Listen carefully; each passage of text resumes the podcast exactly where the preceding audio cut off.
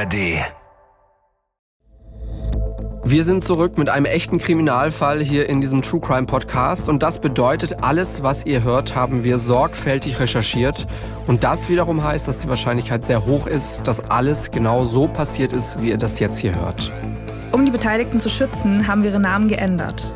Fünf Minuten vor dem Tod. Der Das Ding Kriminalpodcast mit Luisa und Jost. Folge 85. Das Grab des Cellisten.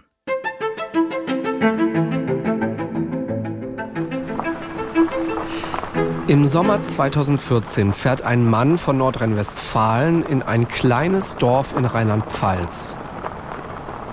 Und hier in Rheinland-Pfalz hebt er auf einer Wiese ein Grab aus. Fünf Minuten vor dem Tod. Was ist da passiert? Fünf Minuten vorher versucht der Täter, das Opfer zu ersticken. 2013 ist Nikita Anfang 50. Er arbeitet als Cellist für das Beethoven-Orchester in Bonn. In letzter Zeit hat Nikita nach den Proben oft Schmerzen in der Brust durch das schwere Cello. Er startet deswegen eine Art Klopftherapie, um sein Brustbein zu lockern. Für diese Therapie hat sich Nikita zwei Klopfstäbe gebastelt. Dafür hat er jeweils ein ca. 35 cm langes Metallrohr benutzt. Nikita hat Schaumstoff um die Rohre gewickelt und den mit schwarzem Klebeband festgeklebt. Wenn Nikita Schmerzen hat, klopft er sich mit einem von den Stäben gegen das Brustbein und die Schultern. Das scheint ihm zu helfen. Einen von diesen Stäben legt er in sein Musikzimmer im Keller. Den anderen hebt er in seiner Wohnung auf. So hat er die Stäbe immer in seiner Nähe. An dieser Stelle machen wir einen Cut und springen ein paar Jahre zurück, Ende der 90er, Anfang der 2000er Jahre. Zu dieser Zeit lernt Nikita Amelie kennen. Amelie arbeitet als Pianistin. Die beiden kommen sich schnell näher. Wenig später heiraten sie und Amelie wird schwanger. Nikita und Amelie könnten nicht unterschiedlicher sein. Nikita ist ruhig und introvertiert, teilweise sogar richtig melancholisch. Er kann aber auch ziemlich bestimmend und kontrollierend sein. Amelie ist da ganz anders. Sie ist direkt, extrovertiert und impulsiv. Sie ist aufbrausend und kann auch mal laut werden. Am Anfang läuft die Ehe der beiden noch richtig gut. Amelie sieht in ihrem Mann einen, Zitat, traurigen Russen mit einem tiefgründigen Seelenleben. Nikita liebt seine Frau für ihre direkte und humorvolle Art. So steht es zumindest im Urteil. Mit der Zeit wird die Beziehung zwischen Nikita und Amelie immer schlechter. Die beiden leben sich auseinander. Irgendwann sagt Nikita sogar, dass er nichts dagegen habe, wenn Amelie sich einen Liebhaber suchen würde. Richtig problematisch wird es aber, als ihr Sohn in der Grundschule ist. Die beiden haben nämlich andere Ansichten, was die Erziehung angeht. Amelie ist sehr bildungs- und leistungsorientiert. Nikita will aber, dass sein Sohn mit weniger Druck aufwachsen kann und auch mal Zeit hat, um mit anderen Kindern zu spielen. Der Sohn hat tatsächlich ein ziemlich volles Programm. Er spielt Tennis und geht dreimal die Woche zum Ballett. Von seinen Eltern lernt er dann auch noch Cello und Klavier.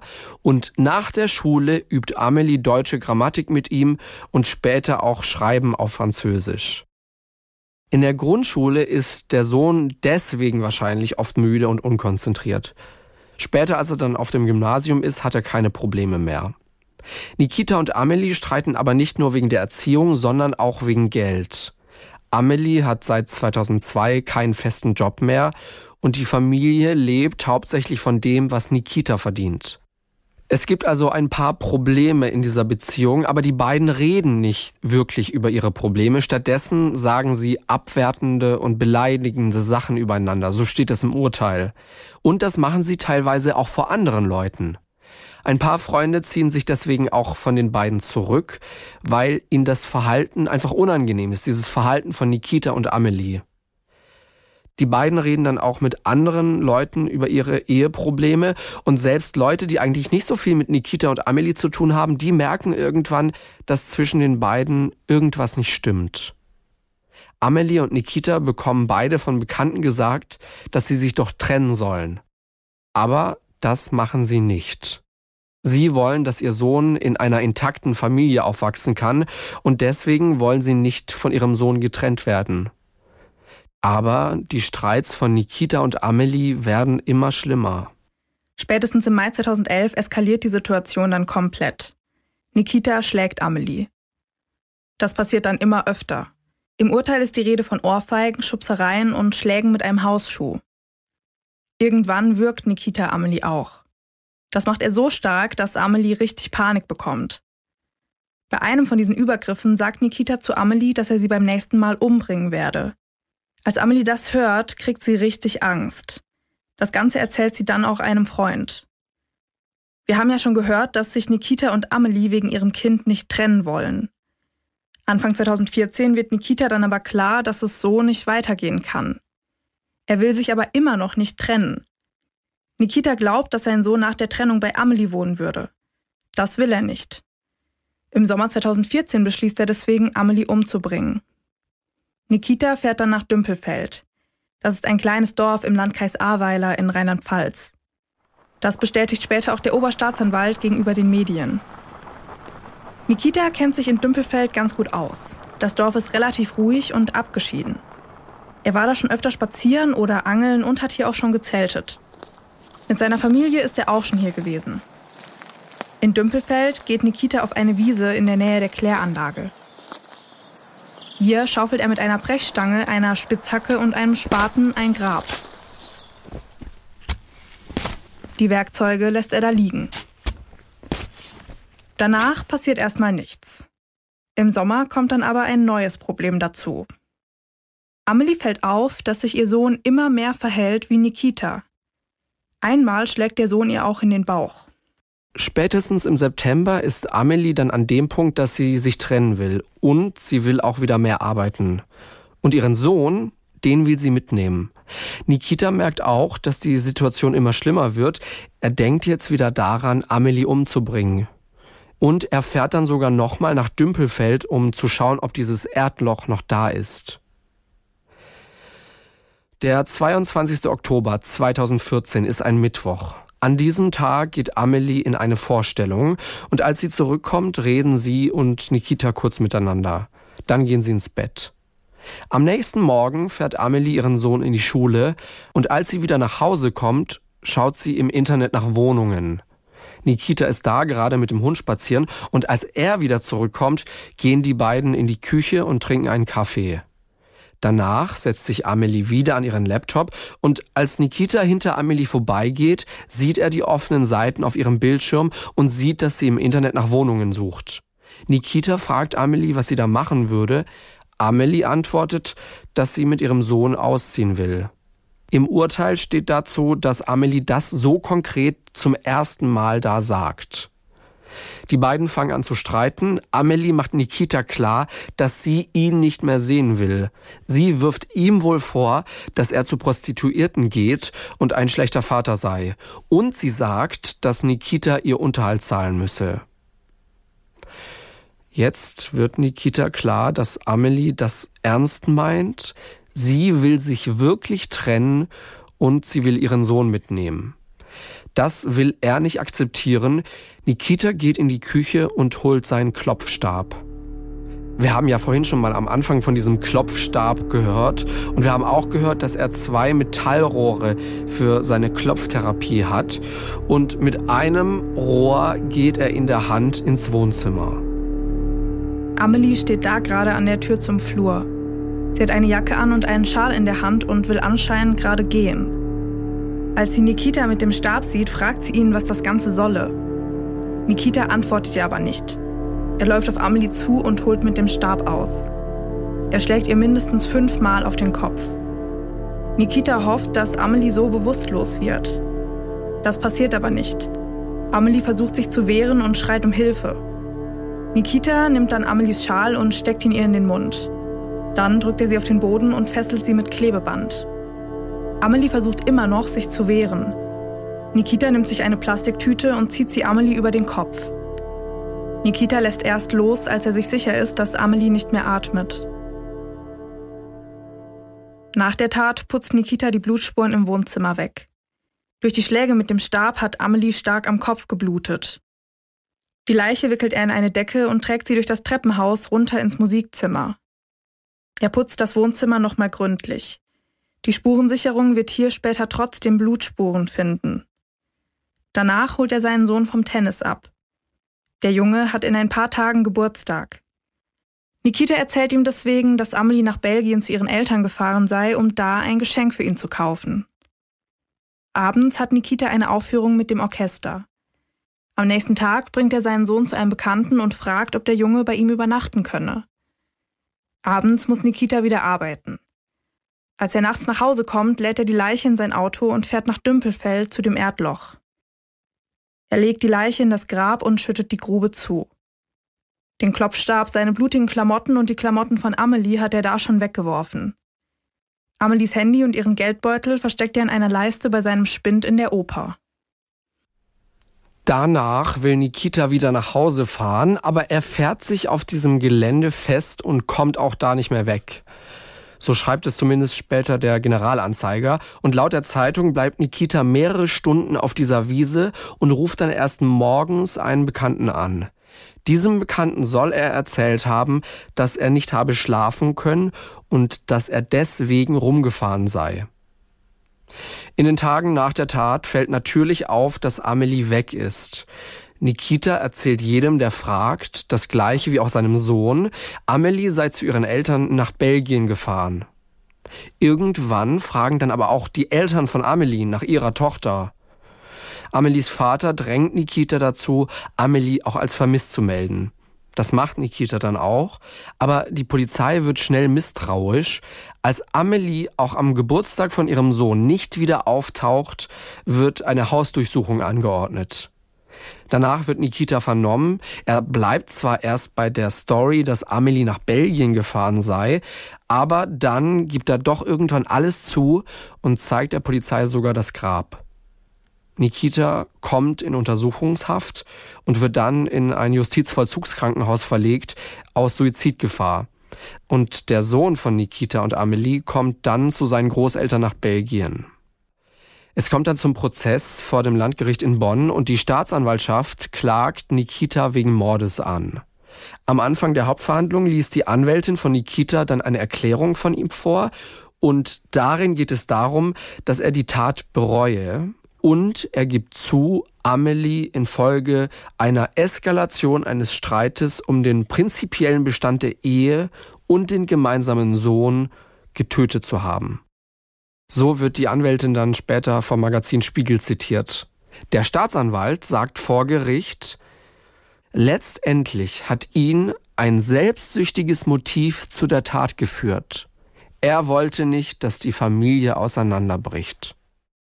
Im Juni 2015 gibt es dann ein Urteil. Nikita wird wegen Totschlags zu zwölf Jahren Haft verurteilt.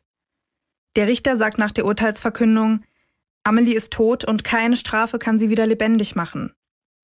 Und er sagt, es geht hier nicht um Vergeltung, sondern um Sühne.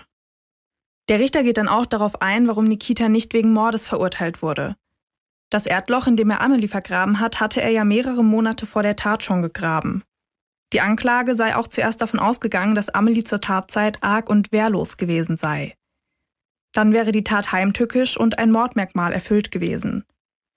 Vor Gericht habe sich dann aber gezeigt, dass Amelie nicht arg und wehrlos gewesen war.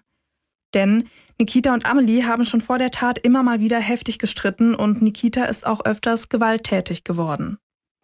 Wir haben gerade das Zitat vom Richter gehört, von der Urteilsverkündung. Amelie ist tot und keine Strafe kann sie wieder lebendig machen. Es geht hier nicht um Vergeltung, sondern es geht hier um Sühne. So, was bedeutet das überhaupt? Was, was für Sühne? Das wollen wir jetzt klären mit unserer Justizexpertin, mit Elena. Hello. Hi, hi, grüß dich. Was heißt das, Sühne? Was, was bedeutet das? Naja, im klassischen Wortsinne finde ich das jetzt etwas schräg, dass der Richter das sagt, weil im klassischen Wortsinne ist Sühne tatsächlich ein bisschen bisschen sowas wie Vergeltung für begangenes Unrecht. Das ist schon recht hart auch ausgedrückt vom Richter, finde ich, weil im Strafrecht existiert im Übrigen auch die sogenannte Sühnetheorie. Die kam daher, weil man eben überlegt hat, welchen Zweck soll denn so eine Strafe eigentlich haben? Und das ist dann diese Sühnetheorie, nur eine Theorie von vielen, besagt aber, durch die Bestrafung nach der Tat erfolgt so eine Art Versöhnung des Täters mit der Rechtsordnung. Das ist natürlich jetzt alles sehr abstrakt und vor allem Versöhnung wäre ja was Freiwilliges. In dem Fall wird es dem Täter aber quasi vom Staat aufgezwungen, die Strafe. Daher passt das mit der Sühne und der Sühnetheorie nicht so ganz, aber streng genommen könnte man sagen, Sühne und Vergeltung sind schon sehr ähnlich. So, wenn jetzt so ein Täter, so eine Täterin mal im Gefängnis war und danach wieder rauskommt, dann geht's ja auch heute sehr oft darum, okay, wie können wir diese Person wieder gut eingliedern in der Gesellschaft. Ist das dann nicht irgendwie so ein bisschen so ein Widerspruch äh, hier mit der Sühne und so? Naja, teils, teils. Ich habe es ja gerade schon angedeutet, es gibt ja verschiedene Theorien und heutzutage hat sich eben in Sachen, warum Strafe, welchen Zweck hat so eine Strafe, so eine Art Mix aus diesen verschiedenen Theorien bzw. Ansätzen herausgebildet. Einerseits soll der Täter schon auch sühnen für seine Tat und das begangene Unrecht. Es soll jetzt aber auch nicht zu kurz kommen, dass man mit der Bestrafung auch der Gesellschaft so insgesamt zeigen will, Tu sowas nicht, Sonst geht's dir nämlich so wie dem Täter XY. Und vor allem, man möchte die Gesellschaft ja auch schützen vor weiterem Unrecht und, das kommt jetzt dazu, zeitgleich eben den Täter wieder auf die richtige Spur bringen. Also so nach einem Aufenthalt im Gefängnis nennt man das so schön Resozialisierung. Das soll allerdings auch schon im Gefängnis stattfinden, auf gut Deutsch. Also so eine Wiedereingliederung eines straffälligen Täters in ein dann straffreies Leben. Okay, der nächste super komplizierte Begriff Resozialisierung haben wir alle schon gehört. Mhm. Aber was, also wie sieht das aus? Was ist das? Was sind so Methoden von der Resozialisierung? Da gibt es tatsächlich eine Vielzahl davon. Zum Beispiel sitzen bei uns ja Strafgefangene glücklicherweise nicht den ganzen Tag einfach in ihrer Zelle rum und starren die Knastgitter an, sondern fast alle Strafgefangenen sollen einer geregelten Arbeit nachgehen, dann in der JVA. Wenn Sie jetzt zum Beispiel teilweise noch gar keine Ausbildung haben, wenn Sie ins Gefängnis kommen, bietet man Ihnen an, den Schulabschluss nachzuholen oder eben eine Ausbildung zu machen. Zum Beispiel in den dortigen Schreinereien, weil die gibt's dort. Ja, in Gefängnissen gibt's nicht nur Schreinereien, da gibt's tatsächlich richtige Werkstätten, wo man richtig was machen kann. Dann kommt hinzu nochmal die Betreuung durch Psychologinnen. Man will den Tätern nicht nur ihre Schuld, die sie auf sich geladen haben, irgendwie mit ihnen aufarbeiten, sondern vielleicht natürlich auch herausfinden, weshalb kam es überhaupt zu einer Tat wie dieser und was kann man tun, dass es nicht mehr dazu kommt. Und last but not least, wie man so schön sagt, gibt es natürlich noch die SozialarbeiterInnen, die ehemaligen Insassen oder auch Insassen noch im Gefängnis helfen, nach jahrelangem Einsitzen dann wieder sowas wie Fuß zu fassen. Draußen in Anführungszeichen, also in Freiheit. Das ist so ein Gesamtpaket zur Resozialisierung. Davon haben dann im Zweifel natürlich alle was. Der ehemalige Strafgefangene, der zum Beispiel endlich mal eine Ausbildung gemacht hat, hoffentlich einen Job findet in Freiheit und dann zum Beispiel keine Einbrüche mehr begehen muss. Und natürlich die Gesellschaft an sich, die sich nicht mehr vor Einbrechern fürchten muss. Das ist natürlich jetzt der Idealfall, aber man muss auch sagen, in ganz vielen Fällen gelingt so eine Resozialisierung, so eine Wiedereingliederung in die Gesellschaft auch. So ein bisschen auch hier Rechtsphilosophie-Vorlesung mit Frau Dr. Elena. ein bisschen, danke, ja. Danke dir. sehr, sehr gerne.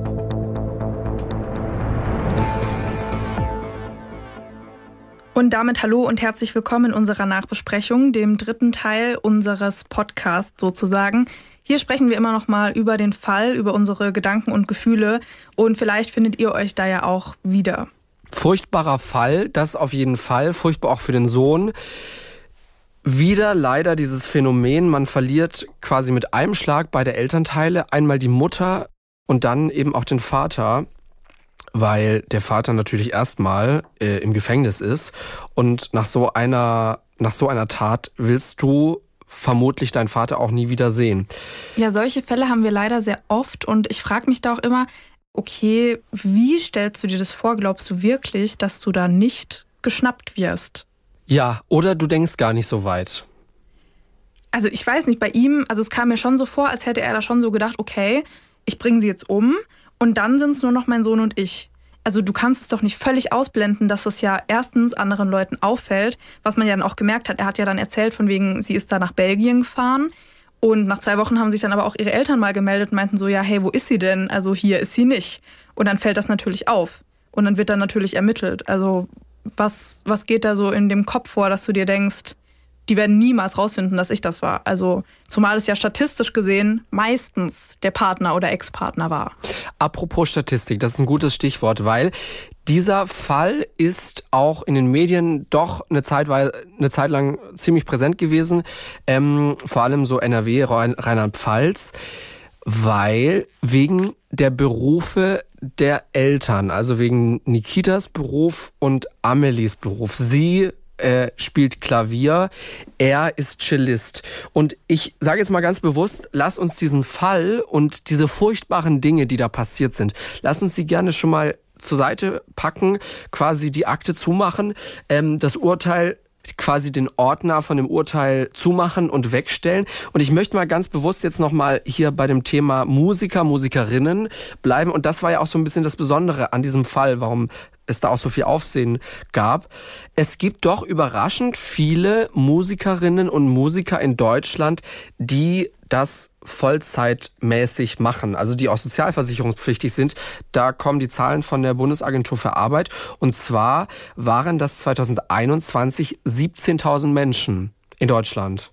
Das naja gut, aber das ist jetzt nicht so viel. Ja, also aber im wenn, Vergleich zu 80 Millionen, also sind ja sogar mehr als 80 Millionen. Absolut, absolut. Aber wenn du immer daran denkst, dass quasi, wenn du aufwächst und sagst, ich möchte professionell in die Musik gehen, dann wird ja schon leider immer von allen Seiten gespiegelt, das ist eine brotlose Kunst. Was hört man dann noch so? Davon kannst du doch nicht vernünftig leben. Davon ja, gibt es vielleicht eine Handvoll an Menschen, die davon leben können. Das sind die absoluten Popstars in Deutschland.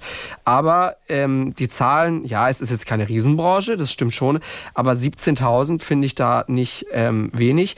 Was da interessant ist bei dieser Statistik, die kommt wie gesagt von der Bundesagentur für Arbeit, ist, dass es seit ein paar Jahren runtergeht. Also die Statistik geht ab 2012 bis 2021 und das geht kontinuierlich runter. Also immer nur so ein paar hundert pro Jahr, aber man sieht auf jeden Fall den Trend, dass immer weniger Leute als Musiker beschäftigt sind in Deutschland. Spannend wäre es natürlich auch nochmal zu wissen, jetzt 2022, 2023 nach Corona, wie sich das da entwickelt hat, aber das sieht man dann nicht. Ja, genau. Also ich kann mir vorstellen, gerade so 2020, 2021, dass da wahrscheinlich auch viele Leute einfach aufhören mussten wegen Corona. Ja, weil die Branche einfach gelitten hat wie sonst was. Ja, natürlich. Das war auch eine Branche, die sehr betroffen war. Und ja, also klar, 17.000, es ist schon verhältnismäßig vielleicht, also nicht so, dass man sagen kann, okay, mach das auf gar keinen Fall. Aber ich kann mir vorstellen, dass es schon sehr hart ist, da reinzukommen und dass es schon auch ein harter Beruf ist. Also du musst ja wirklich der Beste der Besten sein mit deinem Instrument. Und wenn du dann halt ein Orchester findest, die da gerade jemanden suchen, dann ist das ja fein, aber dann musst du ja ständig proben und üben, um halt dieses Level auch halten zu können.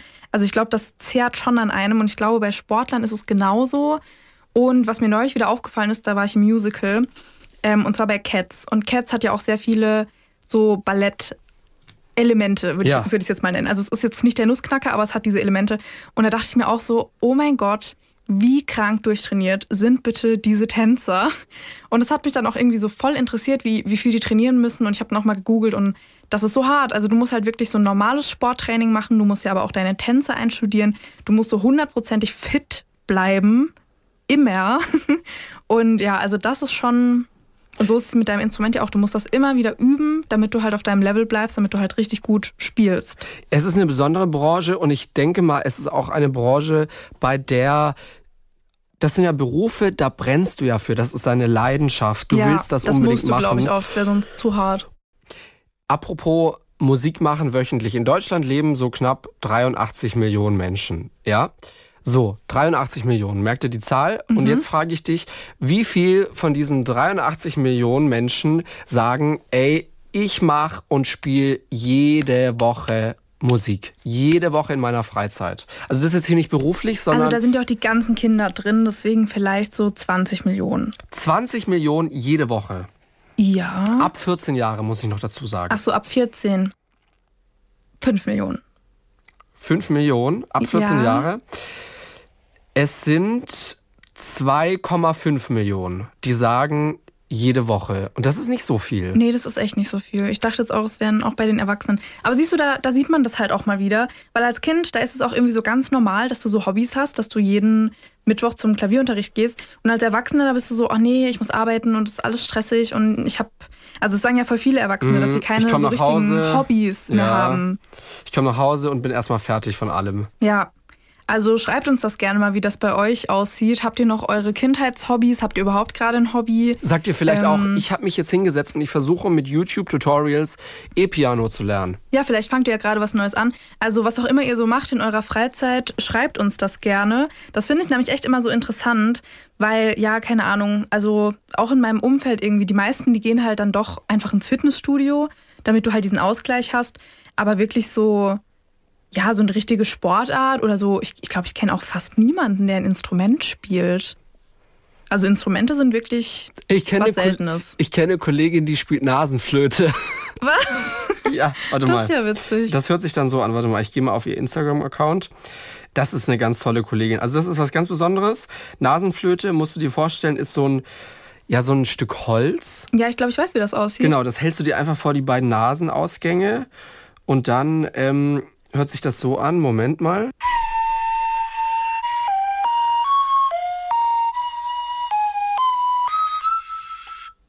Das war die Nasenflöte. Ich habe auf jeden Fall das Lied erkannt. Was war das? Ich weiß nicht, wie es heißt, aber ich habe es erkannt. Das ist noch von Weihnachten. Ja, das ist Weihnachten.